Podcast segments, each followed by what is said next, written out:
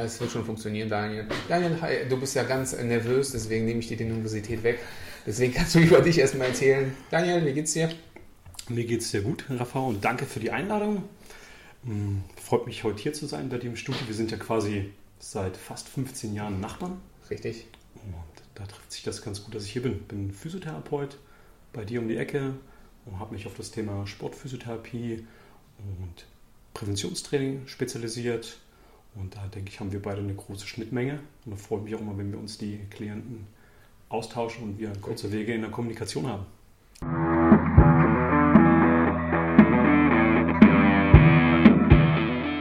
Definitiv. Du hast ja gesagt, das bist eigentlich angefangen ähm, zu sagen, also Sporttherapie ja, ist natürlich auch, aber ähm, ich kenne dich auch noch von früher, wo die Anfänge ja waren mit, was waren das, Functional Patterns? Ja.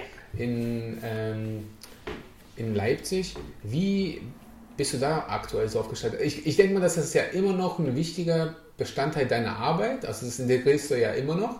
Kannst du mal das ein bisschen, uns ein bisschen mitnehmen da, was Functional Patterns ist, mhm. was es so beinhaltet? Ja, kann ich gern machen. Der, ich fange mal so an, ich bin auf den Naudi gestoßen durch Instagram, habe diese Vorher-Nachher-Fotos gesehen, das hat mich dann ganz schön abgeholt, war dann zu einem Kurs in Antwerpen 2015, habe mich sehr gefreut, dort so einen Kursplatz überhaupt zu ergattern. Das war ein schrecklicher Kurs, ich wollte eigentlich nach dem ersten Tag heimfahren und ein Kollege von mir aus Magdeburg, der hat mich gezwungen, dort zu bleiben, was ich Gott sei Dank getan habe. Der Kurs war weiterhin schrecklich, weil Naudi eigentlich alle anderen Trainingskonzepte schlecht gemacht hat. Alles. Und ich habe dann dort einen Physio kennengelernt aus Lindau. Der war schon ein bisschen länger im Konzept. Der hat mich dann überredet, nach Seattle zu gehen. Und da habe ich dann für mich als Physio das erste Mal überhaupt einen Einblick in Training bekommen, in seine Art von Training. Also Naudi hat ein sehr tolles Trainingskonzept, wo es um die Korrektur von Statik geht, um die Analyse. Das können wir Physios per se erstmal gar nicht gut, wird uns nicht beigebracht und auch das kritische Hinterfragen unserer Arbeit nicht. Das habe ich dort gelernt und dann geht es in die dynamische Analyse bei ihm, sprich Wurf- und Gangbewegungen zu analysieren und das dann in die Therapie mit äh, einzubauen, zu integrieren. Das war so meine Anfangszeit. Ja, dann kommst du wieder hast was Tolles gelernt, wirst dort sechs Wochen, ich sag jetzt mal, gebrainwashed mhm. und glaubst dann wirklich, du hast die Weisheit mit Löffeln gefressen. Und dann war ich auf einmal auf demselben Trip wie Naudi und dann wirst du halt in der Gruppe auch dazu animiert, andere Systeme zu bashen, schlecht mhm. zu machen. Ja? Und dann wirst du animiert, gezwungen, gedrückt und das war dann auch der Grund, warum ich irgendwann äh, nach ein paar Backpfeifen auch von dir und auch von ein paar anderen Kollegen, die mich da zurechtgerückt haben und das vollkommen zurecht äh, gerade gerückt und deswegen habe ich das Konzept dann auch verlassen. Mhm. Aber selbst, also integriert, also es, hat, es ist ja trotzdem ja an sich, ja, das Konzept ist ja an sich ja nicht schlecht. Das ist ein überragendes ja. Konzept, ja. ohne Frage. Ähm, es fehlen so ein paar kleine, für mich, rückblickend fehlen ein paar Sachen. Ähm, ich mag das immer gern wie einen, ich mag Kochen sehr gerne und Functional Patterns ist eine Zutat. Mhm. Und andere Konzepte wie Kind Stretch von dem Dr. Andreo Spina, Five von dem Wolf Habert sind auch nette Zutaten und daraus äh, ein tolles Gericht zu zaubern, mhm. das mache ich eigentlich heute. Also ich bediene mich aus den verschiedenen Konzepten und nehme mir das raus, was die Person, die vor mir steht, braucht. Ähm, wie wählst du, welches Konzept jetzt am besten passt? Wie will ich das? Anhand der Analyse mit dem Patienten. Sprich, wenn jemand zu mir kommt, ist für mich interessant, welchen Beruf hat er und welche Sportart macht er sehr gern. Wenn äh, an dem Beispiel unseres gemeinsamen Klienten, dieses Golfspielers, mhm. Schauen wir uns seine Atemfähigkeit an, seine Haltung und die Möglichkeit, wie weit kann die Atmung den Brustkorb und die Stellung der Schulterblätter verbessern oder verschlechtern. Wie gut kann er atmen? Im Stehen und dann, wie gut kann er atmen in der Bewegung und wie gut oder wie äh, lässt es die Atmung dann zu, dynamische, rotatorische Bewegungsabläufe des Golfschlages zu machen. So, das analysiere ich zuerst und dann schaue ich mir natürlich bei ihm speziell die Beweglichkeit der Schulterblätter an und schaue, was kann ich da mit einem Konzept wie Kinstretch erreichen. Hm. Okay, also Analyse ist natürlich immer elementar wichtig Absolut. zu Beginn, weil einfach mal loszulegen und dann einfach ohne eine Analyse einen Trainingsplan zu äh, beschreiben bzw. anzugeben, macht ja in den macht in 0% der Fälle Sinn. Also wirklich einfach null. Absolut. Ja, also ähm, siehst du da eigentlich auch, dass das immer noch so in der, in der Wirtschaft bzw. in anderen Studios, anderen Konzepten immer noch so oder, oder im Fitnessstudios immer noch zu häufig einfach so angegangen wird? Also hier, okay, du bist da, wird mal kurz gefragt und hier ist ein Trainingsplan, dass das einfach mal zu wenig ähm, analysiert wird? Ich möchte niemandem zu nahe treten. Ich glaube, das ist ganz oft so. Ich habe das bei mir in der Vergangenheit erlebt, wenn du zu Kursen gehst, du kommst von dem Kurs wieder und glaubst, das ist jetzt das ultimative Rezept und dann arbeitest du nur noch und schaust selten nach rechts und links. Das stelle ich bei mir fest oder stellte ich fest und das sehe ich ganz oft bei jüngeren Kollegen. Und wenn du dann einmal in deinem Rhythmus drin bist, in einem Studio arbeitest, in der Physiotherapie, dann ist es, glaube ich, sehr, sehr schwer, ähm, den Blickwinkel zu haben auf andere Konzepte und das mit zu integrieren. Mhm. Bevor, gehen wir mal einen Schritt zurück, bevor es überhaupt zu Naudi und diesem ganzen äh, Functional Patterns Konzept ging, was war denn davor dein äh, Angriffspunkt im, in der Therapie? Da muss ich ganz demütig sagen, dass ich äh, vorher 0815 Physio, ich will nicht sagen Quatsch gemacht habe, aber ich schäme mich heute manchmal dafür, was ich damals gemacht habe, wenn ich an meine Patienten zurückdenke. Ähm, wir haben eine drei Jahre Ausbildung in Deutschland und dann wirst du auf Patienten losgelassen.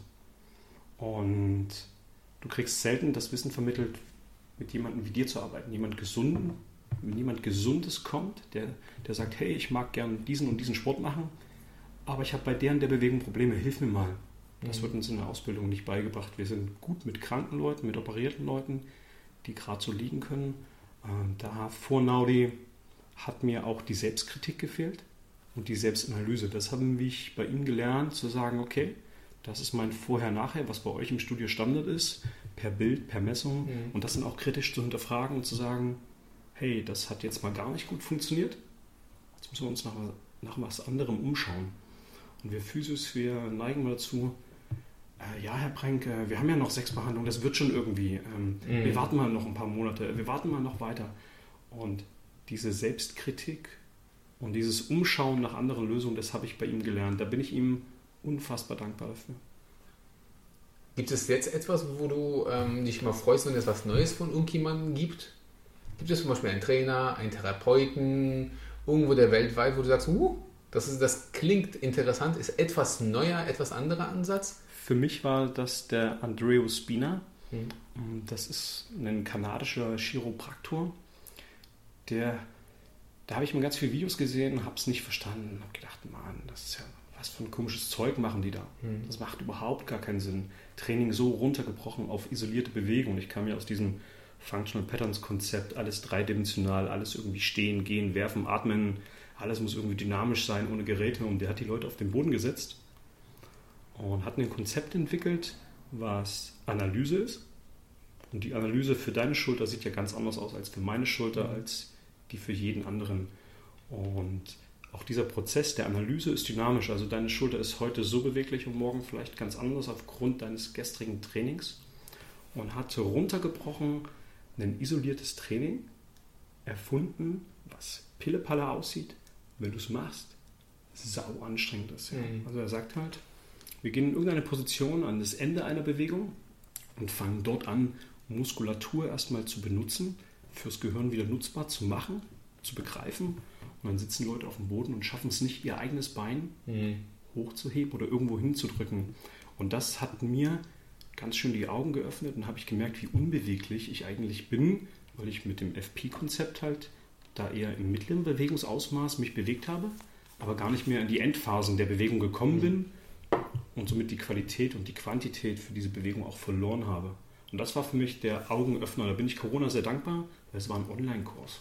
Ah, okay. Hätte ich, also ich hatte einfach für mich entschieden, ich fliege nie wieder in die Staaten. Ich habe Flugangst, Jetlag, da leide ich ein paar Tage drunter. Und auf einmal dachte ich, hm, Online-Kurs von 17 bis 22, kannst du ein Abendessen mit deiner Familie, schick. War trotzdem skeptisch, habe dann gebucht und war schwer beeindruckt, wie, wie man in unserem Bereich trotzdem online Kurse geben kann. Ich hätte es nicht für möglich gehalten Mhm. in der Qualität. Okay, was war da so, so gut, dass es online dir gefallen hat? Weil ich meine, du bist ja eigentlich, also in der Therapie 100% hands-on. Du musst es spüren, du musst es fühlen, du musst sehen, wo fasse ich an, was mache ich, wie bewegen sich die Gelenke, wie fühlen sich die Mucke. Das hast du ja online null. Was war daran so gut? Was war daran so gut? Wir haben äh, 14 Tage vorher einen Zugang bekommen. Das kannte ich auch so noch gar nicht. Und du hast äh, diesen Zugang leb ein Leben lang und konntest dir den ganzen Vortrag schon mal im Vorfeld anhören, abarbeiten und bist somit mit einer krassen Vorinformation in den Kurs reingegangen. Und dann haben wir das gemeinsam praktisch mal durchgegangen. Also es sind aktive, praktische Bewegungen, wo du an dir selber die Gelenke analysierst. Ah, cool. Also wirklich so den Theorieteil vorhin so, guckt euch das erstmal an, wie, was wir machen und danach hat das in der Praxis mehr oder minder, ah, das ist natürlich auch nicht schlecht. Absolut. Ähm, Und ich habe dann auch noch weitere Kurse gemacht und kann das auch nur jedem empfehlen, wenn ich Schleichwerbung machen darf bei Instagram, die Ja. teilen unfassbar viele Übungen, viele Übungsansätze, erklären auch sehr viel. Das war halt auch das bei Naudi, was mich halt unfassbar abgeschreckt hat, dann zum Schluss dieses, das darfst du dem nicht zeigen, das darfst du dem nicht zeigen, weil der hat irgendwann mal Kniebeuge gemacht und ja, so mussten wir auch die Leute in den Kursen ausselektieren. Also ich hätte dich niemals zu einem Kurs zulassen dürfen, Rafa, weil du auf deinem Instagram-Kanal äh, Kniebeuge gemacht hast und Latissimus ziehen, was Mhm. ja sehr sinnvoll ist. Aber das war halt seine Philosophie. Okay. Das hat natürlich Pech gehabt. Naja. Könnte schlimmer sein. Wir haben es ja trotzdem zueinander gefunden. Also insofern, das ist das Gute. Leipzig ist ja wirklich am Ende irgendwie ein Dorf und wie so nah wie wir einander eigentlich hier sind, ist eigentlich auch gar nicht so schlecht. Ähm, du machst ja auch, du hast jetzt das schon mal angesprochen, Vorher-Nachher-Bilder, Ja. was in der Therapie auch immer häufiger wird. Inwiefern ist, glauben die Leute das, was sie dann sehen? Weil vorher, nachher zum Beispiel beim, ähm, wenn du abgenommen hast, zwei Wochen, 16 Wochen, ein halbes Jahr, ein Jahr, da wissen wir, Körperfett abgenommen, Muskelmasse rauf, das ist relativ easy zu einfach mal dargestellt, einfach mal plakativ ähm, beschrieben. Bei dir sind aber die Leute teilweise sind die auch ein bisschen verwrungen, ein bisschen zur Seite gekippt, alles so über irgendwelche Verletzungen etc. hat sich alles ein bisschen verändert. Und auf einmal sind die vielleicht nicht ganz kerzengerade, es sind noch nicht 100%, aber sagen wir mal so schon 80, 90%. Wie sind da die Reaktionen eigentlich bei den Leuten? Die Reaktionen sind äh, von positiv bis erschrocken. Und das zweite Wort ist auch der Grund, warum wir dazu übergegangen sind, diese Fotos zu machen. Wenn wir den Leuten sagen, hey, deine Rückenschmerzen, deine Knieschmerzen können mit davon kommen, dass du so eine schlechte Statik hast und den ganzen Tag schief bist, dann sagen die, hey, ich bin gar nicht schief. schief. Dann machen wir das Foto, legen das zur Seite, zeigen das den Leuten nicht, machen Übungen, schauen, ob das einen positiven Effekt hat, einmal zur Selbstkontrolle für uns Physios und dann zeitgleich den Leuten zu zeigen, weil das neue Gerade ist für die schief, weil die sind ja jahrelang damit schief rumgelaufen. Also hauptsächlich mache ich das oder wir in unserer Praxis, um den Leuten das zu zeigen, wie ein Spiegel. Die merken das gar nicht. Die, Mhm. Deren schief ist ihr Gerade. Und wenn es dann wirklich mal zu solchen abgefahrenen Veränderungen kommt mit so einfachen, simplen Atemübungen, die die Leute hoffentlich zu Hause auch machen als Hausübungsprogramm, ist es dann mehr, um den Leuten zu zeigen, hey, so einer ganz simplen Atemübung oder mit einem, mit einem Rollen auf einer bestimmten Muskelgruppe kannst du dir selber helfen und brauchst eigentlich gar keinen Physio, der dir dauerhaft hilft, sondern du musst es zu Hause machen, du musst es in deinen Alltag integrieren, wie Zähne putzen, da mal eine Minute, da mal zwei Minuten, um dauerhaft von uns wegzukommen. Gibt es da etwas, was sehr häufig vorkommt? Du meinst äh, ein bestimmtes bestimmtes Muster, was eigentlich mal wiederkehrend ist? mh, Oder häufig, sagen wir, es Ja. muss ja nicht sein, dass es jedes Mal ist, aber sagen wir so eins von zwei ist oder jeder zweite ist ja schon relativ häufig.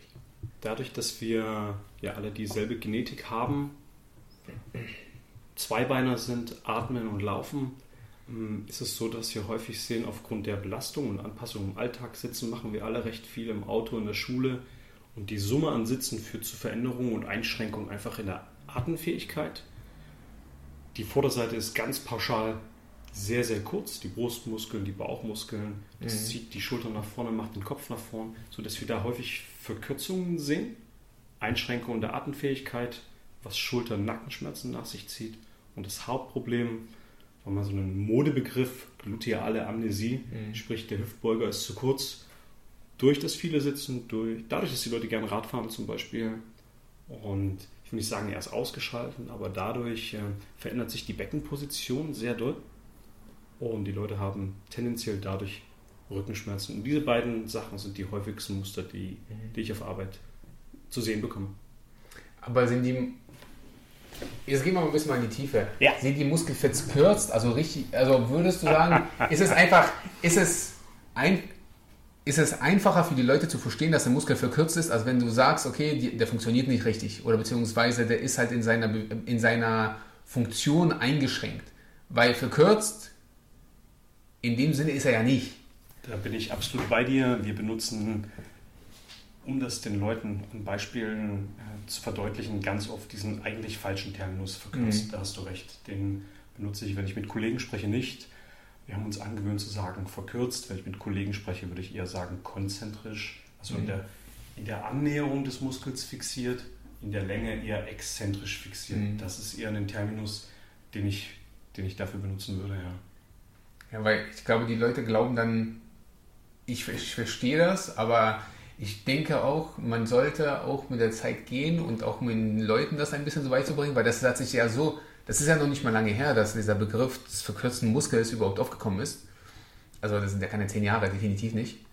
Ähm, und es ist ja so weit, dass aus der Therapie komplett raus ist, in das Training des Personal Trainers reingekommen ist mhm. und den haben wir nicht dort reingebracht sondern das haben die Kunden mit reingebracht. Ja, weil sie vom Therapeuten ja häufig ja zu uns geschickt werden und dann so, ja, mein Therapeut sagt mir, der Muskel ist verkürzt, mach mal den wieder lang.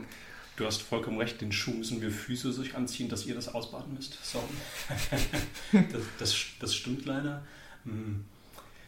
Warum haben wir das nicht geändert? Ich denke, das ist auch teilweise im Physiobereich, dass wir Kollegen haben, die es auch nicht wissen, die es so beigebracht bekommen, das einmal so aufgenommen haben und dann ist das so fix, Golden Standard. Und das andere Thema ist, dass wir leider im Vergleich zu den Personal Trainern mitunter manchmal begrenzte Zeit haben. Mhm. Und ich oft vor der Aufgabe stehe, lade ich dem Patienten jetzt noch mehr Infos. Der kommt gerade voll in Stress, die Kinder zum Kindergarten gebracht, ist froh, dass er den letzten Parkplatz hier im Haus hat und dann habe ich wirklich aufgrund der Kass Krankenkassenverordnung manchmal nur 20 Minuten. Quatsche ich den jetzt noch voll? Erzähle ich dem das zum hundertsten Mal? Er hat gerade sein Telefon weggelegt, äh, ist jetzt nicht mehr online bei Instagram, Facebook. Aufgrund dieses Overloades, permanent Informationen, okay. entscheiden wir uns einfach manchmal, wir gehen den easy Weg und helfen dem Patienten eher mit weniger Informationen. Okay. Ja, es macht ja auch Sinn. Haben ja genug Stress. Wie du selbst gesagt hast, es ist ja genug Stress im Alltag. Da muss man ihn nicht eigentlich da, wo er eigentlich auch Linderung erwartet, dass es ihm besser geht, mit noch mehr Stress einfach mal zu bombardieren, weil das kann er natürlich noch überfordern. Ah, okay. Also schon mal, schon mal nicht schlecht. Das finde ich schon mal gut, dass dieser Begriff hier erstmal geklärt ist. ja. Ähm, worüber ich ja heute eigentlich auch viel sprechen wollte, ist äh, der Begriff des Schmerzes zum einen, dann natürlich auch, weil darauf kommen wir noch, dann natürlich auch ähm, für bestimmte Gelenkstellungen, Veränderungen, inwiefern da auch Training noch ähm, gut ist. Was, worauf ich hinaus will, ist zum Beispiel, weil früher wurde gesagt, ja, bei Skoliose, mhm. also innere Verbringungen und, und, natürlich auch äh, partiell nur, äh, bloß kein Krafttraining. Ja, weil da immer, äh, keine Ahnung, das hat sich so stark verwirrungen, äh, da, da, da, geht nicht mehr, das darfst du nicht belasten und am besten legst du dich hin und machst. Äh, wie stehst du denn dazu? Speziell auf das Beispiel Skoliose? Ja. Ich denke, dass äh, wenn der Patient schmerzfrei ist und während des Trainings schmerzfrei ist und hier rausgeht und immer noch schmerzfrei ist, dass das Training gut war. Ich glaube, dass Krafttraining sehr wichtig ist, weil es andererseits, wenn ich jemanden hinlege und diese Person 15, 16 ist oder Mitte 20 ist, eher zu einer Dekonditionierung kommt. Mhm. Wenn der oder die Patientin, Klientin jedes Mal nach dem Training Schmerzen hat, dann würde ich tatsächlich eine andere Strategie einfahren. Aber ich bin ein absoluter Befürworter für Krafttraining. Mhm. Aber das ist ja auch so ein klassischer ja. Mythos wie früher zu sagen, oh Gott, Frauen dürfen kein Krafttraining machen und das ist immer noch so. Das erzählen ja. die immer noch. Ich will, so viel, ich will nicht so viel Muskeln aufbauen. Denn wir wissen, das ist so einfach. ja, das, das ist schon erschreckend. Okay, gut. Man darf ja auch nicht vergessen, dass der Körper sich ja auch jedes Mal ein bisschen anders verhält, wenn er liegt. Zum Beispiel, wenn er bei dir behandelt wird und dann, wenn er, wenn er steht.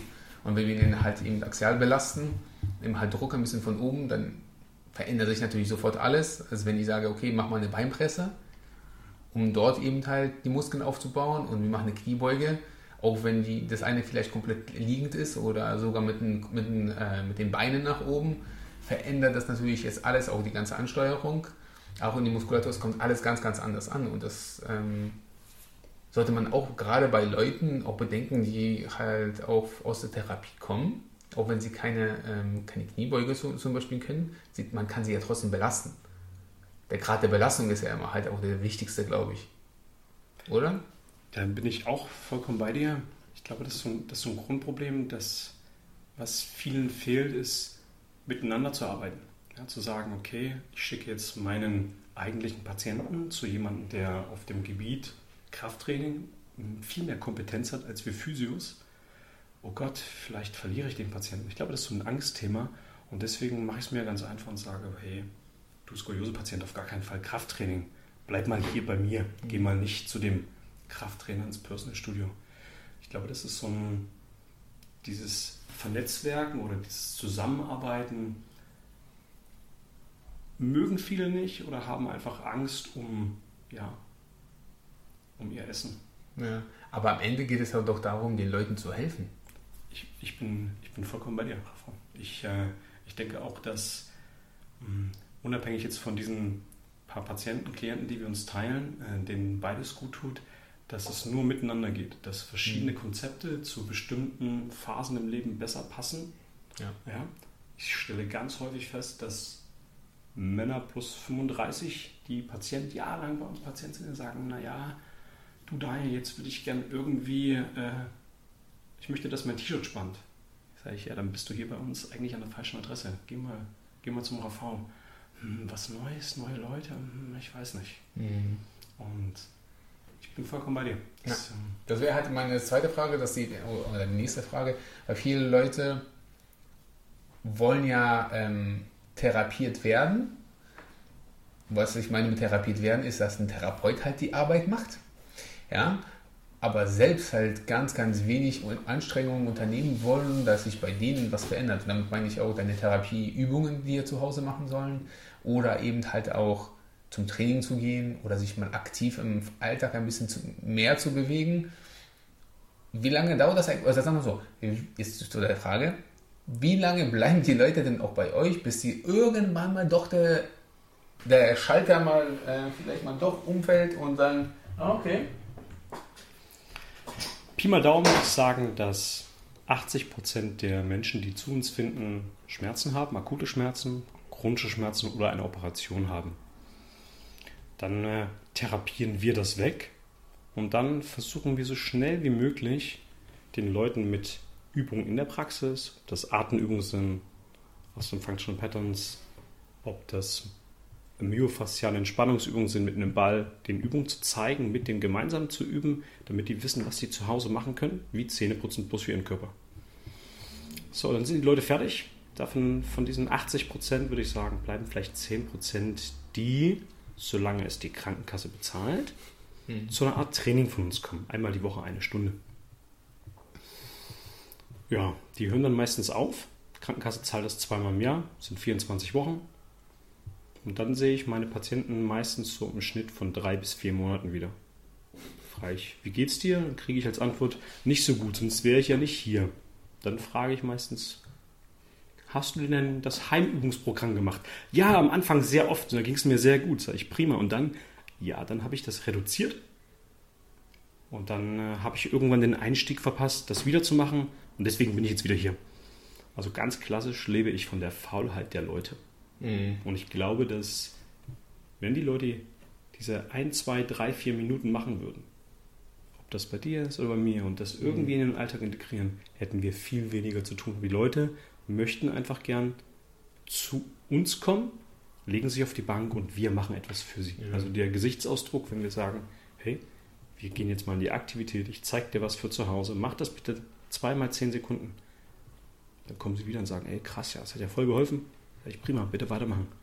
Echt jetzt jedes Mal? Ich sage, mhm. ja nicht jedes Mal, aber so alle zwei Tage, die zehn Sekunden, die wirst du haben. Oh, ich habe zwei Kinder, ja, die habe ich auch. Geht auch auf den Spielplatz. Mhm, also wirklich die, die Bequemlichkeit und dann natürlich auch der Alltagsstress der Leute mhm. führt dazu, dass wir sehr, sehr viel zu tun haben. Also auch das Thema Corona war auch so ganz klassisch. Am Anfang ging es natürlich ein bisschen zurück, jeder hatte Angst, waren wenig Leute da. Und dann haben die Menschen angefangen mit sehr viel Sport. Die Leute waren im Homeoffice, die wollten mal raus, mal ein paar Minuten für sich haben von der Familie.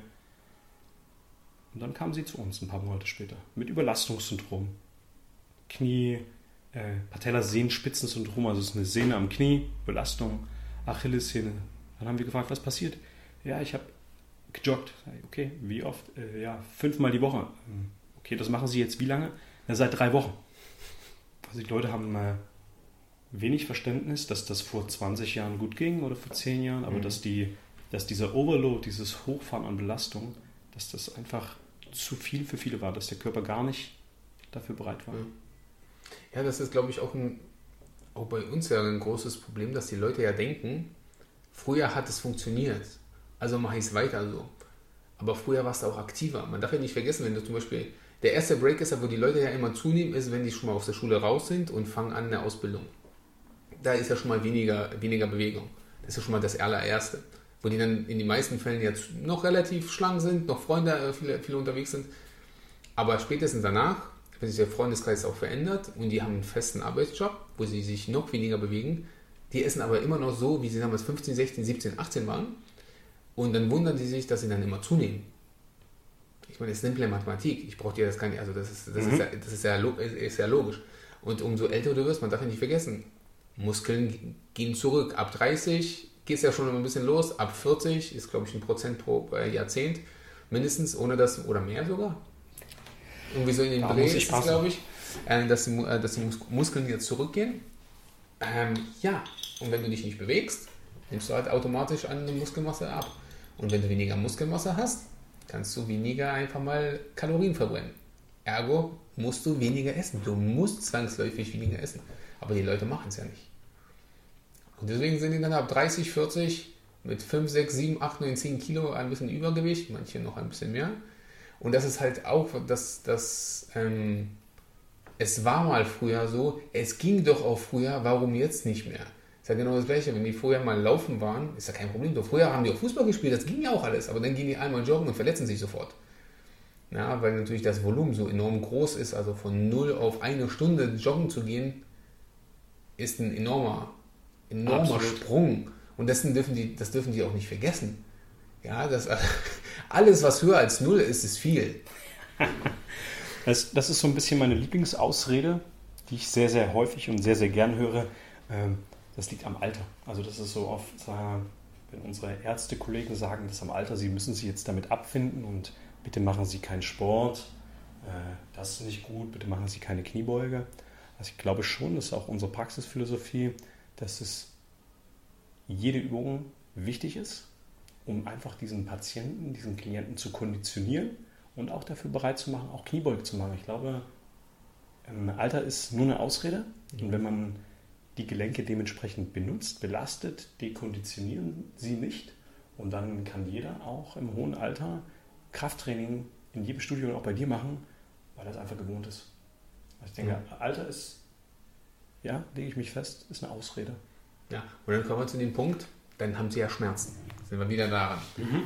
Ja, also, und Schmerz ist ja nicht gleich Schmerz. Deswegen würde ich gerne dich mal fragen, die Leute kommen bei dir ja auch akute Schmerzen, chronische Schmerzen. Äh, zu chronischen Schmerzen, was ich eigentlich ähm, gut gehört habe, ist von Andrew Luck, ich weiß nicht, ob der darüber sagt. Sag's nochmal, Andrew Luck Nein. aus ähm, Australien. Er hat zum Beispiel gesagt, dass es gibt keinen äh, kein chronischen Schmerz, äh, nee, kein, äh, doch keinen chronischen Schmerz. Es gibt nur wiederkehrenden akuten Schmerz. Und zwar immer wieder akut, also es ist immer wieder, sonst würde es ja nicht schmerzen. Wo ich mir dann gesagt okay, gut, irgendwo, wenn man das so betrachtet, ja, könnte man so, so auch sehen, ähm, aber so oder so, es schmerzt. egal wie man das jetzt in der Definition reingeht, ich fand es aber bloß inter interessant, kannst du vielleicht mal, Luck kannst du ja mal gucken. Schau ich mir an. Ja, Quatschen wir beim nächsten Mal drüber. Vielleicht können wir. Kann ich im Podcast kannst du die auch mal auf, ne? auf Englisch halt, aber. Schreibe ich mir nachher auf. Wenn wir bei dem Thema Kniebeuge zum Beispiel bleiben. Ja. Mm, Das ist so ein Lieblingsding für mich. Die meisten oder die wenigsten Leute durch ihren Bewegungsablauf kommen heutzutage in die Kniebeuge. Dann sagen sie irgendwann, hey, ich habe hier so einen Trainerschein bekommen, gehe ich mal ins Studio und dann wird Kniebeuge gemacht. Weil er hat das seit Jahren nicht mehr gemacht und dann entscheidet sich der Patient, der Klient, hey, mache ich jetzt einfach nicht mehr. Und das Problem ist, wenn ich das nicht mehr mache, dekonditioniert es noch mehr, das Gelenk entwickelt sich noch mehr zurück. Und bei den Kniebeugen ist es ganz häufig so, wenn wir runtergehen, schiebt sich das Knie im Verhältnis zum Fuß nach vorne. Es kommt zu einer Verlängerung, Schrägstrich Dehnung des Oberschenkelmuskels und auch der Sehne. Und so eine Sehne, die ist sehr schlecht durchblutet und die mag keine verlängernden Belastungen. Jetzt hat sie das ein paar Jahre nicht mehr erlebt, also sagt sie, hey, hör mal auf, tut mir weh. Wenn wir ein paar Wochen mit dem üben und darauf achten, dass zum Beispiel das Schienbein nur gerade ist, indem ich das mit einem Band mache, mit dem Tube und mit meiner Hand Mhm. und dem Gehirn erstmal wieder beibringe, hey Alter, ich kann ganz weit runter, der Knorpel wird schön durchwalkt, wird benutzt, baut sich ein bisschen besser auf. Ist auch so eine, ähm, ja, noch so ein schönes Buch, ich mag jetzt keine Schleichwerbung machen, aber ich glaube, jeder geneigte Zuhörer weiß, äh, wenn ich von der Arthrose-Lüge spreche, wer da was Nettes geschrieben hat. Das muss man wirklich so sagen. Der hat, das mögen die Ärzte nicht, aber dieser Kollege, der dieses Thema da vertritt, mh, macht das sehr populistisch, aber das mit viel, viel Background und da ist was Wahres dran, dass wir einfach durch Nichtbenutzung die Gelenke so runterfahren, dass sie fürs Training nicht bereit sind. Aber jeder Mhm. kann Kniebeugen. Jeder in jedem Alter. Man muss es nur benutzen und dementsprechend im Training aufbauen. Und wenn wir auf das Thema zurückkommen, wenn das Schienbein gerade ist, kommt das Knie nicht so weit in diese Überdehnung Mhm. rein, nicht so weit in diese Exzentrikverlängerung. Das mag das Knie für die ersten paar Wochen mehr, als wenn wir das gleich so in die wilde Exzentrik Mhm. überschreiben. Ja, und dann, wenn es das kann, sich daran gewöhnt hat, der Knorpel wieder bereit ist, die Sehne für die Verlängerung bereit ist, gehen auch Kniebeugen mit richtig viel Gewicht. Mhm. Achillessehne ist das gleiche. Die Leute laufen, die joggen und je langsamer sie werden, desto schleppender wird der Gang. Das Knie wieder über den Fuß weit nach vorne, dadurch kommt es zu Knieschmerzen. Die Achillessehne wird schön verlängert, weil das Knie nach vorne Ja. geschoben wird. Und dann kriege ich diese Achillessehenschmerzen. Wenn sich jemand immer wieder zu Hause auf eine Treppenstufe stellt und die, äh, das Ferse oder Fersenbein, die Ferse Mhm. runterdrückt und seinem Körper zeigt, hey Mensch, das geht ja ohne Schmerzen und die Achillessehne wäre krass. Die Verlängerung ist ja sogar ganz nett. Das ist Mhm. übrigens eine geile Geschichte für Rückenschmerzpatienten. Einfach mal zu Hause ausprobieren.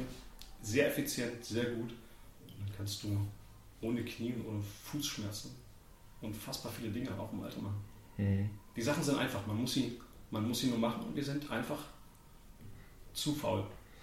Also es geht ja nicht umsonst. Use it or lose it oder wer rastet, der rostet, ist ja nicht Absolut. umsonst. Das ist ja einfach so, dass die, so, solange du auf, oder sobald du aufhörst, das zu bewegen, wird es einfach irgendwann wehtun, weil der Körper ja sich auch denkt, nee, ich bin ja auch so klar gekommen. Was ich auch immer versuche, den Leuten so zu erklären, ist, wenn sie das erste Mal ins Training kommen und Bewegungen machen, die, dann sagen sie, oh, der Schmerz, das ist ja, ist ja nicht dieser akute Schmerz, dass man ähm, nicht nur der Muskelkater, das kommt natürlich auch, wenn du irgendwie was, so lange nichts gemacht hast, aber der Muskel bzw. die Gelenke nehmen einfach Positionen ein, die sie seit Jahren nicht gewöhnt sind. Dass das erstmal ungewohnt für den Körper ist, ist ja auch normal. Wäre auch schlimm, wenn es nicht wäre. Ja, aber es dauert halt seine Zeit und dann wird es besser. Ja, und das ist, und ich glaube, da fehlt den Leuten auch ganz viel die Geduld, mal dran zu bleiben und zu sagen, okay, ich will diesen Punkt mal überschreiten, wo das mal unangenehm wird. Aber da muss ich sagen, Training sollte immer eine unangenehme Komponente haben.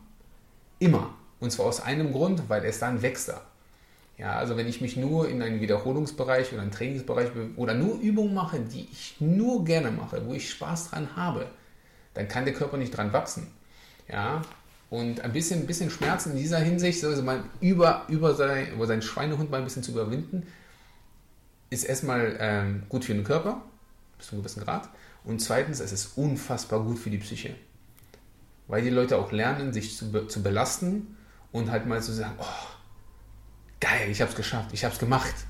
Ja, und das ist dann auch, da merken die, was die früher eigentlich auch alles gemacht haben, ohne jetzt einfach mal so ein bisschen, klingt zwar blöd, so ein bisschen verweichlich sind und sich nicht belasten können. Ja, man kennt das ja selbst vom, vom eigenen Training. Ja, früher ist man, ach ja, komm, dann geht noch was, dann geht noch was. Jetzt sagst du dir so, ach, das reicht. Warum sollte ich denn mehr machen?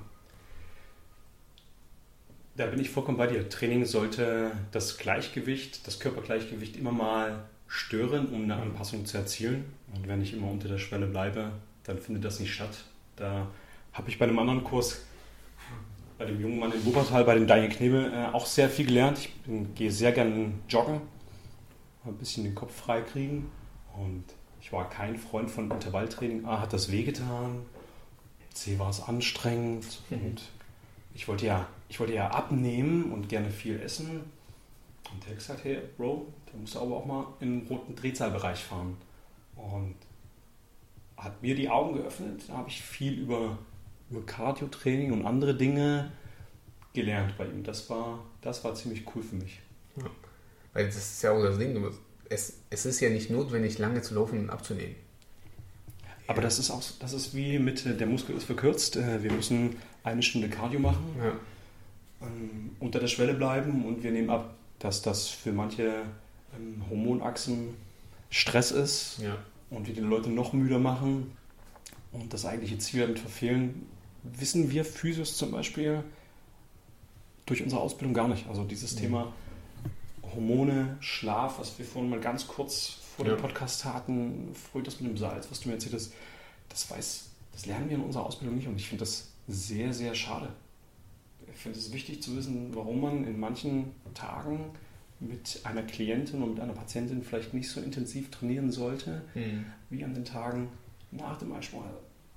Enorm wichtig auch für die Therapie, also für Trainer und für Therapeuten, aber spricht keiner drüber, wissen auch leider sehr wenige. Ja, ich, ah ja aber das ist bei Trainern genauso. Also wenn du dich nicht selbst weiterbildest oder so, dann bist du also diese ganz normalen Standardausbildung, ich würde mal sagen, Fitnesstrainer, Fitnesstrainer B, C-Lizenz gibt es dann der bei C, wo ich brauche C, wie weit soll man denn noch runtergehen? Ähm, ich denke mal, B schon okay, B und A, ähm, das ist ja das Grundwissen. Alles andere, was drüber hinausgeht, da sind ja viele schon überfragt. Ja, und das ist, glaube ich, auch so, so wie der, die Grundausbildung der, in der Therapie, wobei ich immer sage, okay, Therapeuten sollten ein bisschen mehr machen können, außer Fangopackung draufpacken und ein bisschen massieren, was, was die meisten Leute aber wollen wo ich mir denke, da, gut, da wird es aber auch keine langfristige Lösung geben. Also dann wird es den Leuten einfach auch nicht besser gehen. Also Symptome zu be behandeln ist ja immer schon gut. Oder wie du gesagt hast, Angst zu haben, dass die Leute wegbleiben. Mhm. Aber ich denke mal, wir haben immer noch genug, äh, zum Beispiel in Leipzig leben immer noch genug Leute. Und ich sehe so viele physiotherapeutische Praxen immer wieder aufmachen. Deswegen glaube ich nicht, dass das der, der, gerade in der Therapie ähm, es denen äh, gerade dort den Leuten schlecht geht. Und ich finde es auch ähm, auch wo wir uns darüber kurz unterhalten haben, was ein Kollege hier in der Nähe was aufmacht. Ich finde es ja immer gut, wenn überhaupt jemand was aufmacht. Ja, also das finde ich, also es klingt zwar meistens für viele blöd, gerade wenn du, wenn du jung bist oder so, da bist du keine Konkurrenz, aber hier geht es nicht um Konkurrenz, hier geht es ja in erster Linie darum, dass wir alle an einem gleichen Strang ziehen, wir wollen ja allen helfen. Das treffende Wort war jung, Rafa, denke ja. ich. Jung und äh, Lebenserfahrung haben ja. äh, war das entscheidende Wort im ja. Satz, dass man das dann sieht, dass Konkurrenz das Geschäft belebt und dass man auch selber nochmal ein bisschen in den Hintern getreten wird, was kann ich selber optimieren. Ja. Das ist es halt. Und wenn du hier mehr Leute einfach um die Ecke rumrennen und jeder Sport, ich bin nicht bei jedem, jeder, der läuft, soll, soll laufen. Dann sollen die doch laufen. Aber die sollen mir nicht sagen, dass sie laufen können. Weil das sind zwei verschiedene Paar Schuhe, ja. Also man fährt ja auch, also Autofahren kann man ja, viele sagen, die können Auto fahren, aber keiner wird ein DDM fahren wie von uns hier. Das ist genauso wie mit, also du hast, du, du darfst gehen, du darfst diese, diese Grund, Grundmuster, die, die beherrschst du, aber sobald du halt mehr PS auf die Straße bringst, so das bedeutet Joggen, Laufen, Sprinten, hol den Trainer für sowas. Und da meine ich ja jetzt nicht, äh, dass man das regelmäßig machen muss oder sowas, aber damit du das Grundverständnis hast, wie du den Körper halt vernünftig belastest. Ja, ist genauso, wenn du zum Therapeuten, es ist halt auch, wie du, wie du gesagt hast, es ist nicht einfach, auch gute Therapeuten zu finden. Ja, also ich sage nicht, dass per se jeder Therapeut schlecht ist, das sage ich nicht. Ja, aber Therapeuten, die ein bisschen über den Tellerrand hinaussehen, was sie in der Ausbildung nur gemacht haben und auch den Glauben, dass das auch funktionieren kann, ohne dass sie das in der Therapie gelernt haben, hat ja bei dir auch Ewigkeiten gedauert. Absolut. Ja, was sagst du, was für ein Zeitraum war das? Also von dem, wo du abgeschlossen hast, bis zu ich hab, Audio und so? Ich habe 2004 war ich fertig. Da habe ich als Physio angefangen. Dann ging das relativ schnell. Ich habe damals äh, bei einer Sportmannschaft gearbeitet. Das hat natürlich mein Ego so ein bisschen befriedigt. Da dachte ich, wow, krass, ich bin jetzt hier so jung, jetzt darf ich hier in der dritten Liga arbeiten. Bei einer Eishockeymannschaft gab damals ein ziemlich gutes Geld. Und dann denkst du, okay, du hast voll drauf. Dann bin ich beim HCL gelandet, erste Damen-Bundesliga, und denkst du, wow, verrückt, ich bin ja 26. Dann, dann habe ich es richtig drauf. Mhm. Und anfangen nachzudenken ist erst, wenn Misserfolge kommen. Und tatsächlich war das so, dass wir hier in den Häuserblock zu dir eingezogen sind, ich glaube 2008. Und dann war es wirklich nur diese, wir machen Therapie, wir massieren, wir behandeln auf der Bank. Und das hat mich, das hat mich nicht zufriedengestellt, dass die Leute immer wieder gekommen sind und dass es nicht besser geworden ist. Und dann habe ich, habe ich tatsächlich ein bisschen angefangen zu suchen und dann ging so die Entwicklung los und habe so eine Red Code Ausbildung gemacht. Das ist ein Sling Trainingssystem aus Norwegen. Die fangen nicht einfach an zu trainieren, sondern die machen einen Test. Die gucken, okay, welche Muskeln, welche Muskelschlingen, welche Muskelketten sind nicht gut drauf. Okay, das tut weh. Dann lass uns mal die Ursache dafür finden, warum das weh tut. Und lass uns die erstmal beheben und nicht weiter in den Schmerz hineintrainieren. Mhm. Auch dieses, dieses Denken, ich muss, ich kann manchmal den Schmerz hineintrainieren, das ist okay. Die Frage ist, wo ist der Schmerz? Wann? Bei welchem Punkt der Bewegung? Und kann ich das vielleicht auch umgehen? Und da haben die einen coolen Ansatz, die sagen halt, pass auf, wenn du immer wieder dauerhaft den Schmerz reintrainierst, Teufelskreislauf, weil bestimmte Muskeln schalten sich dann einfach aus. Andere Muskeln müssen das übernehmen, die Arbeit. Diese Muskeln, die mehr arbeiten müssen, die sind einfach sauer, weil sie mhm. noch mehr arbeiten müssen, noch mehr, es kommt zu noch mehr Schmerzen weil der eine Muskel macht viel, der andere steigt aus. Dadurch stehen die Gelenkkörper schlecht. Mhm.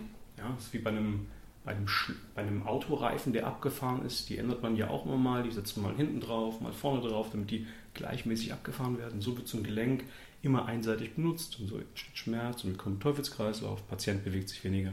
Das hat mir da ganz gut die Augen geöffnet. Hm, da habe ich drei, vier Jahre damit sehr intensiv auch für mich selber trainiert gibt gut Kraft, macht aber wenig für die Beweglichkeit. Mhm. Und dann hatte ich mal so ein Aha-Erlebnis. Ich glaubte, ich bin ziemlich fit, ziemlich gut trainiert, hatte da einen Triathlon-Trainer, der mich weit über die, über die Grenzen, über meine eigene Grenze getrieben hat. Ich habe das gar nicht gemerkt, war in so einem Tunnel drin und habe mich dann als Physiotherapeut, darf es eigentlich gar nicht sagen, einen Abend vor dem wichtigsten Wettkampf, habe ich mir eine Muskelzerrung zugezogen. Wie geht denn das? Wie das geht, Rafa? Ganz einfach. Wir sind, äh, wir sind dort angereist, acht Stunden im Auto, ein paar Stunden mit der Fähre. Dann haben wir eine Stadtrundfahrt gemacht, alles schön sitzend. Mhm. Und dann hat er aufgeschrieben, Alter, du machst jetzt hier noch äh, vier Minuten Einlauf und dann machst du ein paar Steigerungsläufe.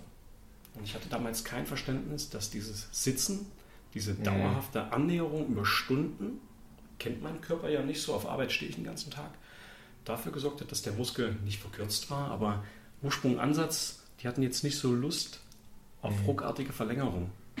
Und dann stand ich dort und habe mir eine richtig schöne fette Zerrung zugezogen. Der Muskel hat dann richtig einen Hartspann gebildet, hat dann meinen, meinen unteren Rücken, ja, ich sag jetzt mal zu oder fest werden lassen und ich konnte in dem Wettkampf nicht teilnehmen. Und das hat mich in ein ganz schönes Loch geworfen. Da habe ich nochmal angefangen zu suchen. Da bin ich dann auf Functional Patterns gestoßen und hat gesagt, okay, nur auf dem Fußboden trainieren. Da sind wir Physios halt auch sehr gut drin. Wir legen die Leute immer hin. Mhm. Was macht du in deinem Studio? Du legst die wenigsten hin, was auch Sinn macht, weil wir uns ja auf zwei Füßen bewegen gegen die Schwerkraft. Und diese Idee habe ich dann bei Naudi bekommen. Diese, sag ich mal, so ein biomechanisches Verständnis für, was sollte ich trainieren, wenn ich ganz schnell geradeaus laufen möchte. Mhm. Was sind so die Voraussetzungen, um überhaupt schnell laufen zu können?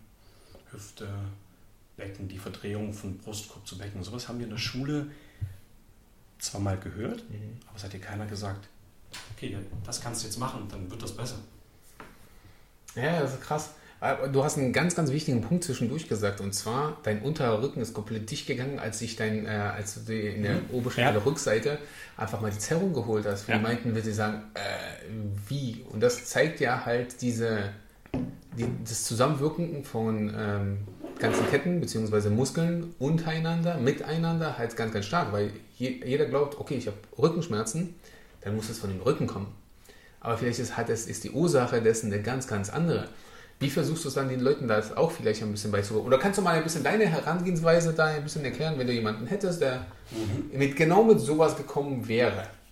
Ja. Wir gehen jetzt mal davon aus, ich habe den jetzt ein paar Mal behandelt. Oder die Verletzung ist her. Die Person hat aber Angst davor, dass die Verletzung wiederkommt. Der hat jetzt also aktuell keine Schmerzen mehr. Dann mache ich ein Foto, schaue mir die Statik an, dann machen wir einen Bewegungstest, wo wir dann relativ schnell sehen können, wo steckt denn, ja, wo ist denn die Nadel im Heuerhaufen? In welchem Stück der Muskelkette? Wir haben ja früher in der Schule immer so dieses Anatomie-Denken, der Muskel geht von A nach B, aber kein einzelner Muskel kann so schöne ökonomische Bewegungen machen wie eine Kniebeuge, wie Rennen. Da brauchen wir ganz, ganz viele Muskeln, die wie ein Musikorchester harmonisch zusammenarbeiten. Dann stelle ich die auf dem Laufband. Und auf dem Laufband sieht man dann ganz gut, wie atmet der. Geht die, gehen die Rippen auseinander? Wenn die Rippen auseinandergehen, kann die Brustwirbelsäule schön rotieren. Kann die Brustwirbelsäule rotieren, gibt es einen Armschwung. Gibt es einen Armschwung, gibt es eine gegenlaufende Bewegung der Beine und des Beckens. Wie ist die Verdrehung? Nach sowas schauen wir und dann ist es, dann kriegen wir eine Idee, okay, es könnte mit großer Wahrscheinlichkeit der, der Muskel sein und dann ist es, dann ist es ein bisschen Fingerspitzengefühl. Ähm, dann ist es, wir nennen es Palpieren, in diese Muskelstrukturen reinzufassen und nach, ja, manche sagen Myogulosen, manche sagen Triggerpunkte, manche sagen Verklebungen. Du findest dann so einen Punkt und den behandle ich dann. Dann zeige ich den Leuten, hey Mann, das kannst du mit dem Ball auch sehr gut machen. Du brauchst mich nicht zwangsläufig dafür. Mhm. Und dann stelle ich die wieder auf das Laufband. Dann lasse ich die wieder die Tests. Und wenn er sagt, ja, das ist deutlich besser, dann weiß ich, ich bin auf der richtigen Spur. Also per se würde ich nie sagen, es ist immer gleich.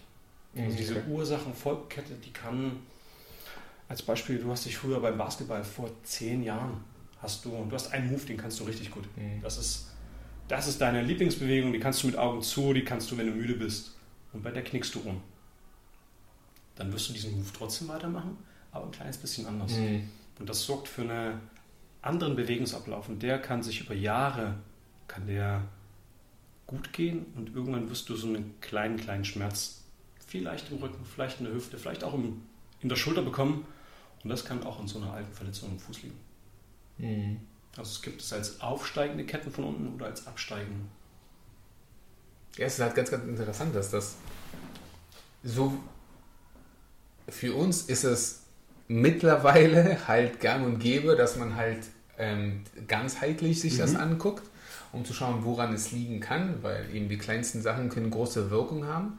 Aber eben in der Bevölkerung ähm, wird das halt immer noch so propagiert. Dass es, das, und das ist für mich so, ich, ich, also da- da- das geht nicht einfach, in, oder das will nicht in meinen Kopf reingehen, warum da die Leute immer noch so, auch egal ob das die Medien sind oder ob das auch andere Therape äh, Therapeuten, Trainer etc., immer so, dass das immer noch so engstirnig betrachtet wird, dass bestimmte Punkte, bestimmte, oder nur, nur die Behandlung von bestimmten Schmerzen an Trigger, so wichtig ist. Es gibt ja so, in der Therapie gibt es eine bestimmten Leute, kennst du ja wahrscheinlich, Ja.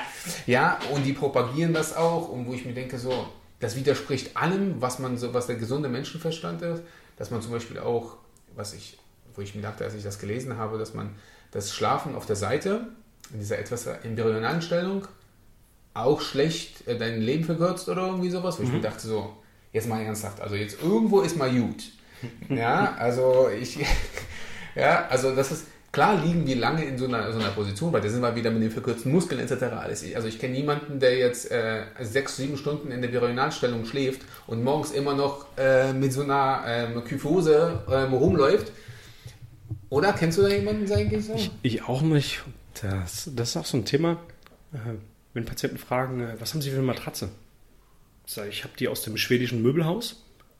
Die ist ziemlich günstig und ich schlafe überragend drauf. Na, welche Matratze soll ich mir kaufen? So ein teures Wasserbett? äh, bitte kaufen Sie eine, wo Sie gut schlafen. Und was ist die gute Schlafposition? Na, die, in der Sie Gut schlafen. im Optimalfall gut und durchschlafen. Mhm. es gibt äh, Hohlkreuze zum Thema. Ähm, egal mit wem du sprichst. Oh Gott, nee, ich habe ein Hohlkreuz. Ich darf kein Hohlkreuz machen. Doch, du musst ein Hohlkreuz machen. Dein Rücken muss ein Hohlkreuz können und kennen, damit, wenn du es dann mal im Alltag hast und machst, es keine Stresssituation für Mhm. deine Muskeln, für dein Gewebe und auch nicht für deinen Kopf ist. Ja? Ähm, den Ball werfen, wenn ich versuche, den Ball ganz, ganz weit zu werfen oder mein Kind hochwerfen möchte, komme ich auch am Ende der Bewegung in den Hohlkreuz. Wenn ich das nie trainiere, Ja. macht es natürlich irgendwann Peng, aber allen wird beigebracht, auf gar keinen Fall Hohlkreuz. Auf gar keinen Fall. Und ich frage mich, warum? Ja. Kein Hohlkreuz, nicht tief in die Kniebeuge gehen, ganz wichtig. Also, okay.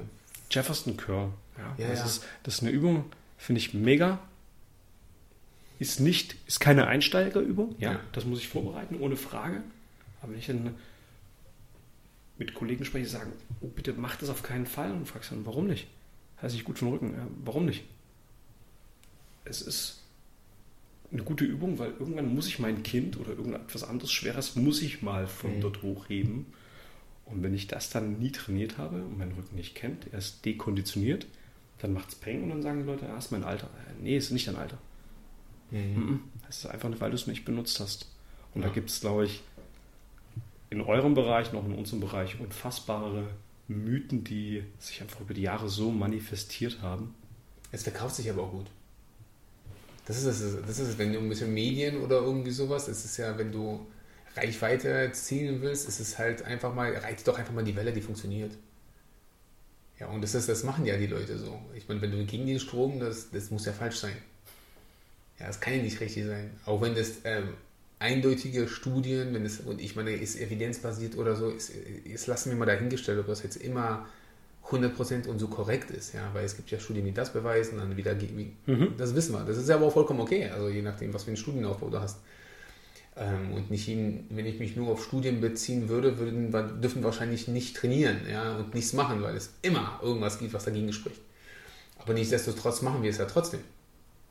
Und da finde ich es einfach mal so, mal zu seiner Meinung zu stehen. Das finde ich eigentlich ganz cool. Wenn jeder zu seiner Meinung mal stehen würde und nicht dauernd seine Meinung ändern würde oder nachdem wir das im Gespräch am besten passt oder irgendwie, wäre doch viel, da wären die Menschen viel besser geholfen.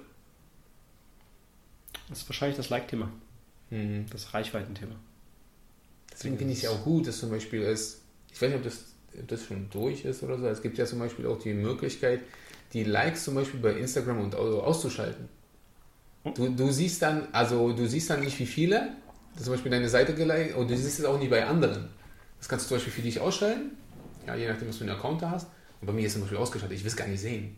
Also früher war ich, oh, der hat weniger, dann ist das scheißegal. Ich, mach, ich will posten einfach nur das, worauf ich Bock habe, wa- wa- was für uns steht, und dann ist es auch vollkommen in Ordnung. Ja, wenn jemand, jemand nicht klarkommt oder der Post nicht passt, oh, okay, gut, blöd gelaufen. Hast du da oft äh, Ärger mit Leuten, die Nö. irgendwas. Nö, nö, also war früher, es war eine Zeitweise so, man kennt es ja selbst, wenn man Werbung geschaltet hat für sich, für Studio oder ähnliches. Und dann ist es halt so, wo Leute dann auf so Punkten rum, rumeiern, wo ich mir denke, so, ja, deine Ellbogen sind zu niedrig, aber wo ich sage, es ist ein Foto. Es ist eine Momentaufnahme. Was, also, das ist ja immer so, ja, die müssen aber höher sein bei einer, bei einer Frontkniebeuge und so. Und ich so, Alter, das ist ein Foto. Ja, und dann muss, mit solchen Sachen muss man sich dann, aber das ist ja, glaube ich, bei jedem so. Das ist ja, glaube ich, bei dir auch nicht anders, dass manche Leute glauben, ja, das kann man so schnell, so schnell schafft man das nicht. Wenn jemand so dasteht und dann auf einmal nach zwei, drei Behandlungen oder nach einer Behandlung sieht es schon viel besser aus. Doch, wenn man weiß, was man tut, ja doch. ist es durchaus so, ich denke, dass es da, dass es das möglich ist. Hast du eigentlich selbst irgendwie, bist du irgendwelche Physiotherapiegruppen oder irgendwie sowas bei Facebook was du beachtet? Nee? Ich muss ehrlich sagen, dass ich ähm, war ein großer Facebook-Freund, großer Instagram-Freund und der junge Mann, darf ich Schleichwerbung machen? Ja, klar, okay, so machen wir das. Der Karim äh, vom Bodensee, Physiotherapeut, dem ich ausbildungstechnisch unfassbar viel zu verdanken habe. Der hat jetzt ein sehr ökologisch wertvolles Faszienprodukt aus Holz Mhm. gebaut in der Behindertenwerkstatt, umbaubar für zu Hause auf den Markt gebracht. Mm, Der hat mir gesagt, Digga, äh, Facebook ist nicht so geil. Ich habe das am Anfang gar nicht kapiert und dann hatte ich irgendwann mal durch Zufall von meiner Schwiegermutter, die engagiert sich im Tierschutz, ist Vegetarierin und ich hatte ihr Telefon in der Hand, ich habe das gesucht und auf einmal war Facebook noch offen. Ich sage, Angelika, ich mach das mal aus. Sagt sie, nee, lass euch an, guck drauf. Das sah alles ganz anders aus. Mhm. Als bei mir. Also wie, da habe ich gedacht, verrückt. Der Typ aus vom Bodensee hat wirklich recht gehabt. Das ist unfassbar personalisiert. Und deswegen, nee, mhm. mag ich es gar nicht, gar nicht mehr gerne. Ich versuche immer wieder Themen, wo ich glaube, das sollte jeder wissen. Behandlungsansätze zu teilen, in der Hoffnung, dass Leute dann nachfragen, sagen, okay, wie kann ich das machen? Da geht es gar nicht darum, etwas an den Mann zu bringen, sondern so dieses Aufklärungsthema, warum ist vielleicht Radfahren für jemanden, der den ganzen Tag sitzt, nicht so die geilste Sportart? Okay, wenn ich es trotzdem machen will, was sollte ich für Übungen machen, mhm. damit ich nicht so schnell eine Zerrung und unter den Rücken zukriege? Oder warum ist sitzendes Gerätetraining für jemanden, der den ganzen Tag im Bürostuhl sitzt, nicht, nicht Training, sondern vielleicht noch mehr die entscheidende Schippe Sand auf den Haufen drauf, um das ganze System zum Umfallen zu bringen. Ja? Warum sollte der lieber irgendwas Hängendes oder Aufrichtendes machen? Mhm. Da versuche ich das schon manchmal zu nutzen, merke aber, dass, dass vor allen Dingen Facebook äh, und Instagram die Reichweite einfach von den Leuten dann da geringer wird und dann. Ja. Sobald du irgendwas, was für dich wertvoll ist, also das ist ja das Problem, wenn für dich etwas wertvoll ist, heißt das nicht, dass es für andere Leute wertvoll ist.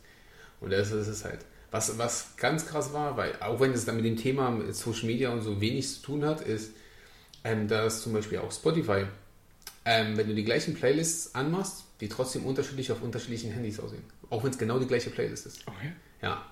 Das ist auch zum Beispiel krass. Das wusste ich zum Beispiel auch nicht, weil, also je nachdem, was ich sonst gehört mhm. habe, wirklich, so ist genau das gleiche. Wir haben es ausprobiert, ich habe es mit einem Kunden ausprobiert. Und meinte, das Lied ist cool. Was, was ist denn das? Ich so, keine Ahnung. Da habe ich auf mein Handy geguckt und er meinte, okay, mach mal die Playlist an. Und ich so, hä, wo ist denn das bei dir? Ich habe es nicht gefunden. Die Reihenfolge ist komplett anders. Okay. Alles verändert sich trotzdem je nach Geschmack. Und so ist es. Ich meine, das hat alle seine Vor- und Nachteile. Ja, ist ja immer so, glaube ich, bei der Punkt, wie geht man mit der, mit der ganzen Geschichte um. Weil es hat seine Vorteile, es hat aber riesige Nachteile auch. Und dessen muss man sich im Klaren sein. Und das sieht man ja halt, man darf sich seine Meinung nicht dadurch halt bilden. Das darf man nicht vergessen. Also das ist nicht die Quelle um Informationen zu bekommen. Dessen muss man sich im Klaren sein. Ich bin zu 102% bei dir. Ja, also wenn da jemand wirklich sagt, okay, egal was für Informationen, das Studien zum Sport, zum Training oder auch Politik oder was auch immer, pro, contra, das ist nicht das, wo man das beziehen sollte. Da, da, da, da, wir sprechen hier mit erwachsenen Menschen, ich spreche hier nicht von, von Leuten, die ähm, halt keine Ahnung, 15, 16, die noch gerade in einem Bildungsprozess sind, wo sie sich noch selbst ihre Meinung irgendwie so festigen will in bestimmte Richtungen, sondern wirklich von erwachsenen Menschen, da frage ich mich so, was ist denn bei euch denn schiefgelaufen? Ihr seid doch alle Erwachsene, ihr könnt, also man kann eine vernünftige Diskussion führen, aber das funktioniert dann trotzdem nicht. Das ist halt das Thema, was ich da oft erlebt habe bei mir selber, dass äh, in der Anonymität des Internets dann natürlich das genutzt wird, um Leute ganz einfach zu beleidigen, Mhm. und sich gar nicht kritisch miteinander aus, auseinanderzusetzen und zu diskutieren. Diskussion. Ich habe äh, einen Kollegen von dir, mit dem Sven Knippals, ich schätze den als Chiropraktor, ich mag den unfassbar gern. Wir, wenn wir beide diskutieren, das äh, macht unfassbar viel Spaß. Wir haben seltenst die gleiche Meinung zu einem Thema, aber das macht ist für mich unfassbar befruchtend. Aber solche Diskussionen hast du halt oder Unterhaltungen leider mit den wenigsten und schon gar nicht in diesen Medien, sondern dann ist es eher ein Shit-Talk. Ja weil es anonym ist, ist einfach, kann ich einfach sagen, bist Ja. Glaubst du, dadurch war das auch damals, weil dann kommen wir jetzt mal ganz kurz zu dem Thema ähm, FP zum mhm. Beispiel. Dadurch war das, das auch so einfach, euch auch dann alles mal zu, zu bashen oder war es den, den, anderen Leuten auch zu bashen, auch wenn die nicht so waren? Ähm, es ist so, dass ähm, wenn ich meine Kleine oder meine Große vom Kindergarten abgeholt habe, äh, kamen dann irgendwelche Nachrichten, jetzt das machen, jetzt dies machen, jetzt den wäschen. Mitmachen. Und du warst dann irgendwann so überzeugt, Rafa, von der Geschichte. Also ich war so überzeugt von diesen insgesamt zwölf Wochen bei diesem Typen. Der hat viel drauf und der kann aber die Leute unfassbar gut manipulieren. Ich habe das nicht gemerkt. Und dann hast du einfach mitgenommen. Dann hast, ich habe da einfach mitgemacht. Ich war naiv, war unfassbar beeindruckt von der Methode, von den Ergebnissen und habe dort einfach mitgemacht. Mhm. Ich habe dann die Kurse, ich habe unfassbar viel Geld für die Kurse bekommen, die ich gegeben habe. Und dann war für mich das, äh, der Tropfen, der das Fass hat zum Überlaufen gebracht. Ich hatte hier zwei Tage Kurs. Naudi hat dann die Kurstage immer mehr gekürzt, von fünf Tagen auf drei Tage. Und da gab es eine sogenannte NDA, Non-Disclosure Agreement, den die Leute unterschreiben mussten. Und dann kriege ich nachts eine Message von ihm, äh, Daniel, du musst die neuen AGBs rausgeben. Ich sage, äh, wie neue AGBs? Ja, wir haben das jetzt geändert. Was war die Änderung? Die Änderung war, du musst innerhalb von zwölf Monaten deinen nächsten Kurs machen, also Geld in die Firma investieren, sonst musst du den gerade gebuchten Kurs nochmal machen. Ich sage, genau, das kann ich nicht machen. Ich habe hier zwölf Leute, die haben sich angemeldet unter den Voraussetzungen, haben das unterschrieben und haben den Kurs gebucht. Ich kann das jetzt nicht im Nachhinein ändern. Doch. Ich sage, genau, nein. Die Leute Mhm. haben mir aufs Maul und das zu Recht. Ja, klar. Also im sprichwörtlichen Sinne.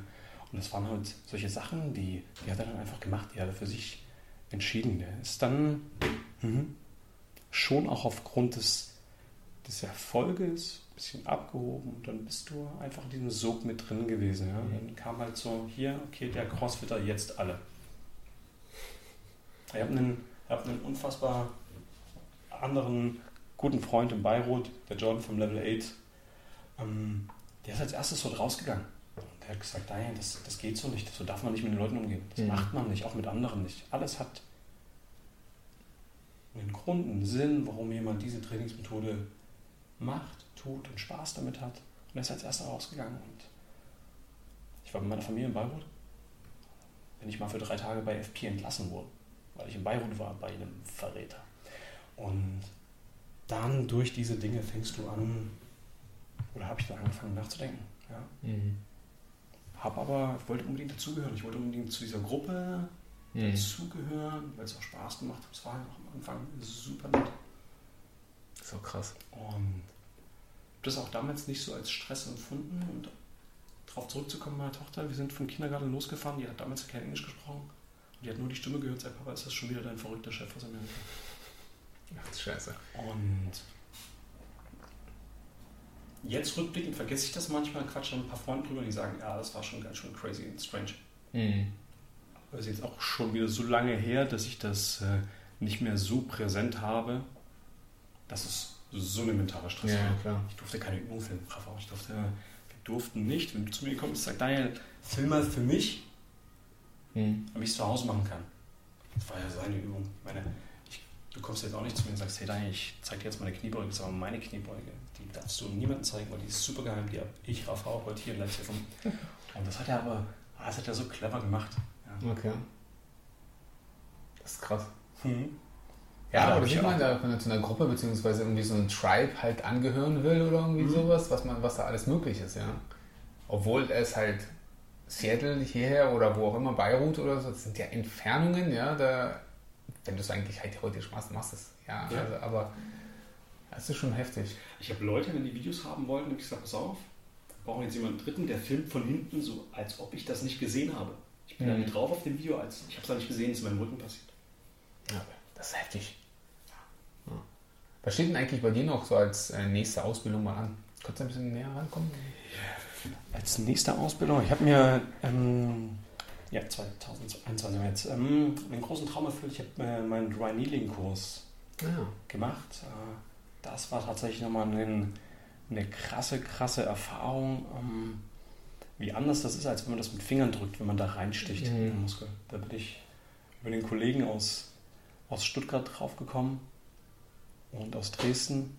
Und das war echt geil. Ist leider oft ausgefallen und das mache ich jetzt die nächsten Jahre weiter. Ah, okay. Advanced-Kurse.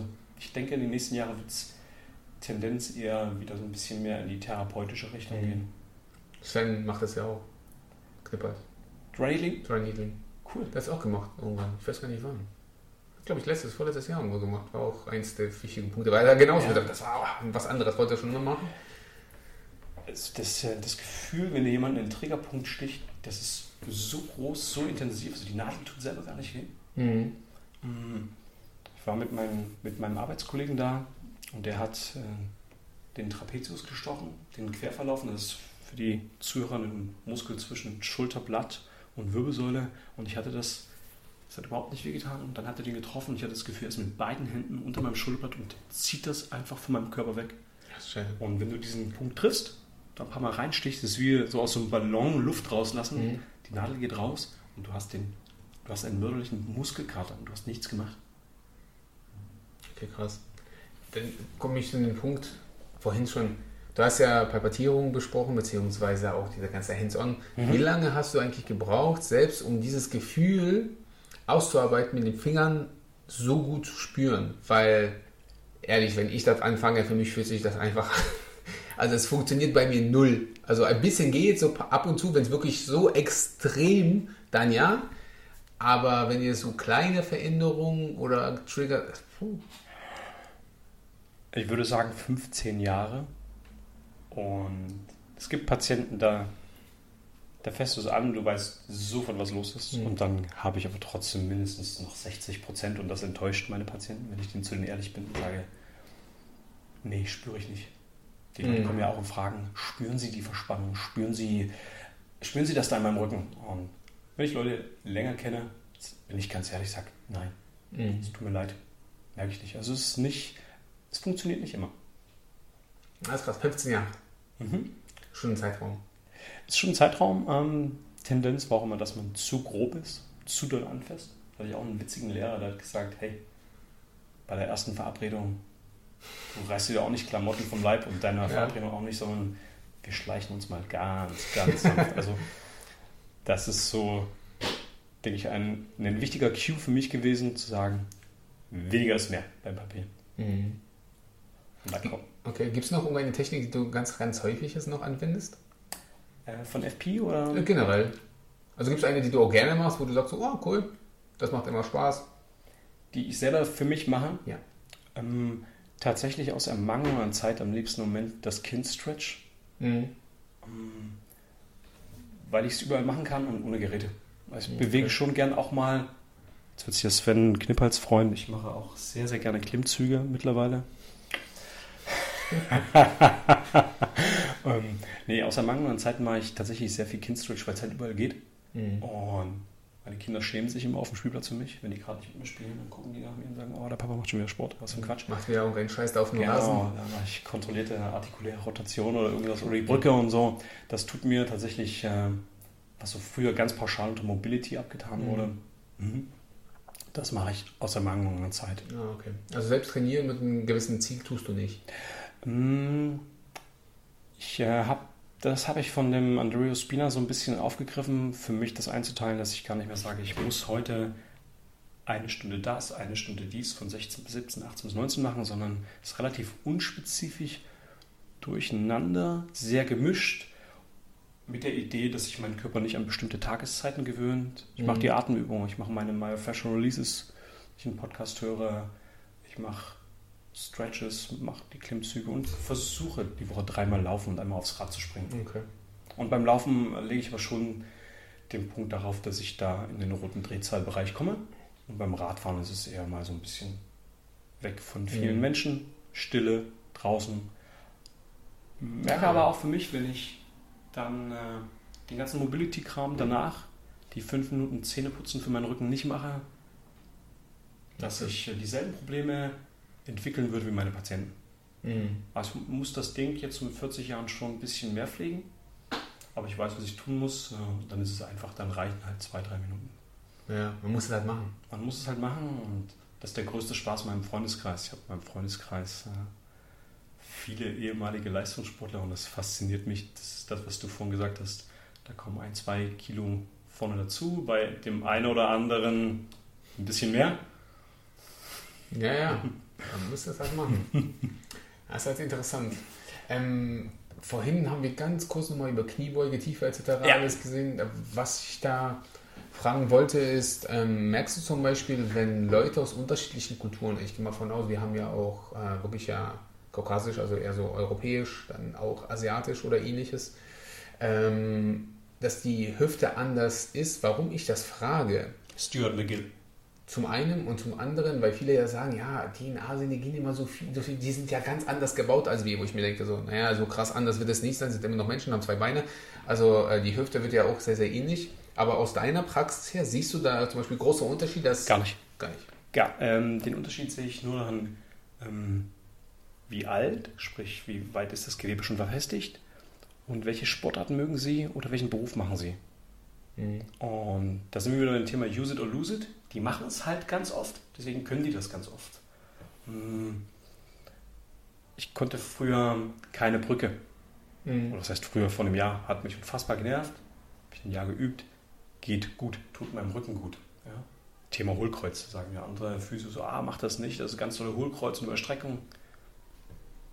Fühlt sich mega an. Und wenn, so ist es auch mit der Kniebeuge. Wenn wir das üben, oft, stelle ich keinen Unterschied fest zwischen äh, kaukasischen Sachen. Wie du schon Mhm. gesagt hast, wir sind alles Menschen, selbe DNA, zwei Beine.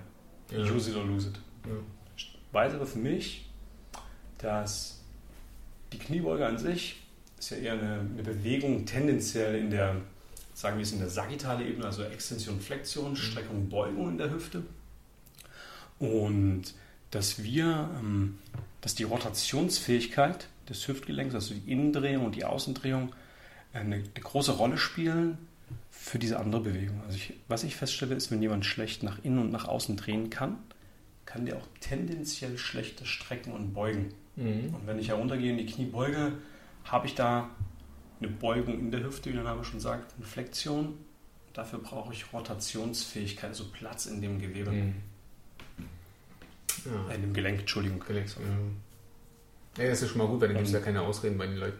Da gibt es tatsächlich keine Ausrede und die einfachste Geschichte, die auch jeder kennt, ist der 1990 Glute Stretch Mhm. in den verschiedensten Varianten und da ist auch das Thema, das habe ich vor einem Jahr, war ich auch schockiert bei diesem Online-Kurs, habe ich umgefallen. Mhm. bei dem 1990. Ja, und dann habe ich das natürlich als Physiotherapeut und gesunder Zweibeiner so genervt, dass ich dann da mal eine Minute, dort mal eine Minute und also da selber zu erleben, wie schnell man das verändern kann, mit Mhm. wenig Aufwand, wenn man es halt jeden Tag oder alle zwei Tage macht, das macht Spaß. Dann kann man Mhm. halt auch den Leuten ziemlich einfach sagen, pass auf, du machst das, dann passiert das. Machst du das nicht, wird das passieren. Mhm. Irgendwie habe ich mich davor immer so gedrückt, den Kurs zu machen. Welchen? Den, Ja, von äh, Andrew Spina, den Online, den er hatte, ja. Hm? Genau, und dann, ähm, aber jetzt machst du es mir immer schmackhafter. so, tu es. ja, Tu Also, machen. Vor allen Dingen ähm, ist das ähm, von der vom theoretischen Teil so unfassbar geil aufgearbeitet, Mhm. dass, das, dass mich das unheimlich abgeholt hat. Er hat nicht gesagt, hier ist mein Vorher-Nachher-Foto, das ist jetzt so und das funktioniert, das ist geil und shut up, show me your results, sondern er hat gesagt, pass auf, das ist so, Mhm. weil die Neurophysiologie ist so. Probier das mal so und so und so und so. Ja. Und das ist halt, das hat mich halt so gecatcht da am Mhm. Anfang. Dieses, der ganze Background dazu. Ich finde zum Beispiel auch äh, in der Brücke, also ich, ich denke immer noch, dass jeder fähig sein sollte in der Brücke. Ich kann keine Brücke. Ich, also ich, ich kipp um wie so ein, also das geht gar nicht. Ich bin da so fest in der Hüfte auch, dass ich da, ich, ich üb's, ich versuch's.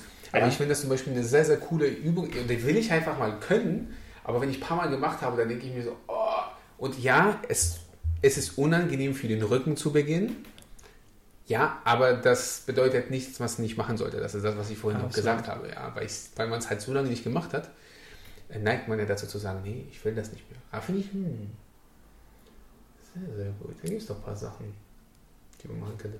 Ähm, Daniel, du wirst es nicht glauben, wir quatschen schon über eine Stunde, also schon über 70 Minuten. Ups. Äh, das ist aber jetzt nicht schlimm. Deswegen, du hast ja auch vorhin mal kurz erwähnt, ähm, du hast ja auch Podcasts. Gibt es eine Empfehlung für unsere Leute, was die nur so hören könnten?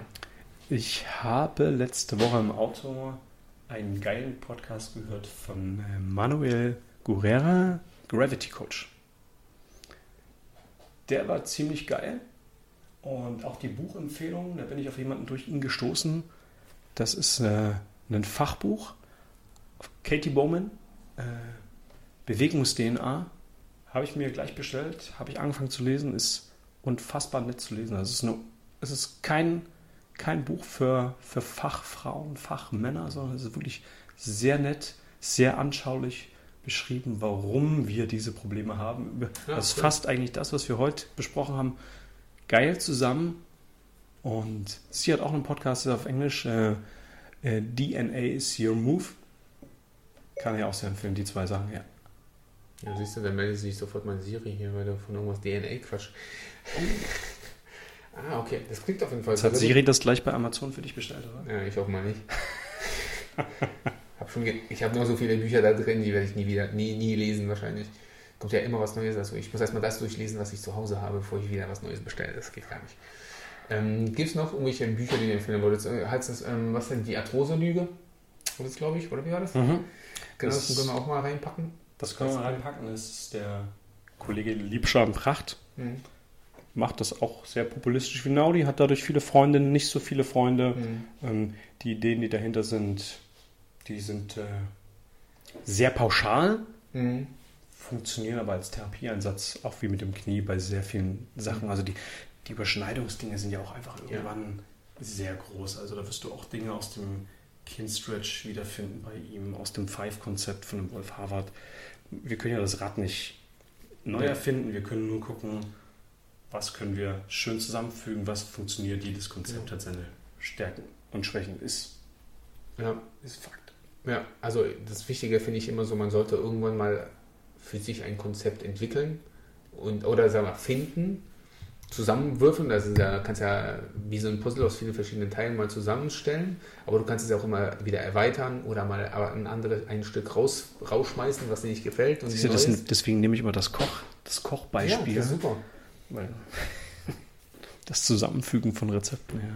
Ja, aber das ist ja gut. Also du hast unterschiedliche Zutaten, versuchst du was Vernünftiges. Manchmal mit manchen schmeckt das besser, mit manchen ein bisschen weniger. Die Geschmäcker verändern sich ja auch, darf man auch nicht vergessen. Finde ich auf jeden Fall ist eine gute äh, Metapher dafür. Ähm, wenn die Leute mit dir in Kontakt treten wollen, wo können sie dich finden? Auch wenn du nicht viel auf Facebook, Instagram und so. Am einfachsten über unsere E-Mail-Adresse info at physiotherapieleipzig.de oder über Google. Dann da haben wir zwei Standorte in Leipzig, einmal im Süden, die Moisdorfer Straße 61 oder hier vorne gleich bei dir um die Ecke. Am Johannesplatz 1. Richtig. Daniel, ich danke dir vielmals für deine Zeit. Bleib Ja. gesund. Das ist das Wichtigste, glaube ich, in dieser heutigen Zeit. Und- vielen, vielen Dank für die Einladung. Sehr gerne. Und danke, dass wir so cool miteinander zusammenarbeiten. Das freut Sehr mich. gut. Freut mich auch. Ich hoffe, dass du die Nervosität hast ein bisschen runtergegangen. In diesem Sinne, sportfrei vorne.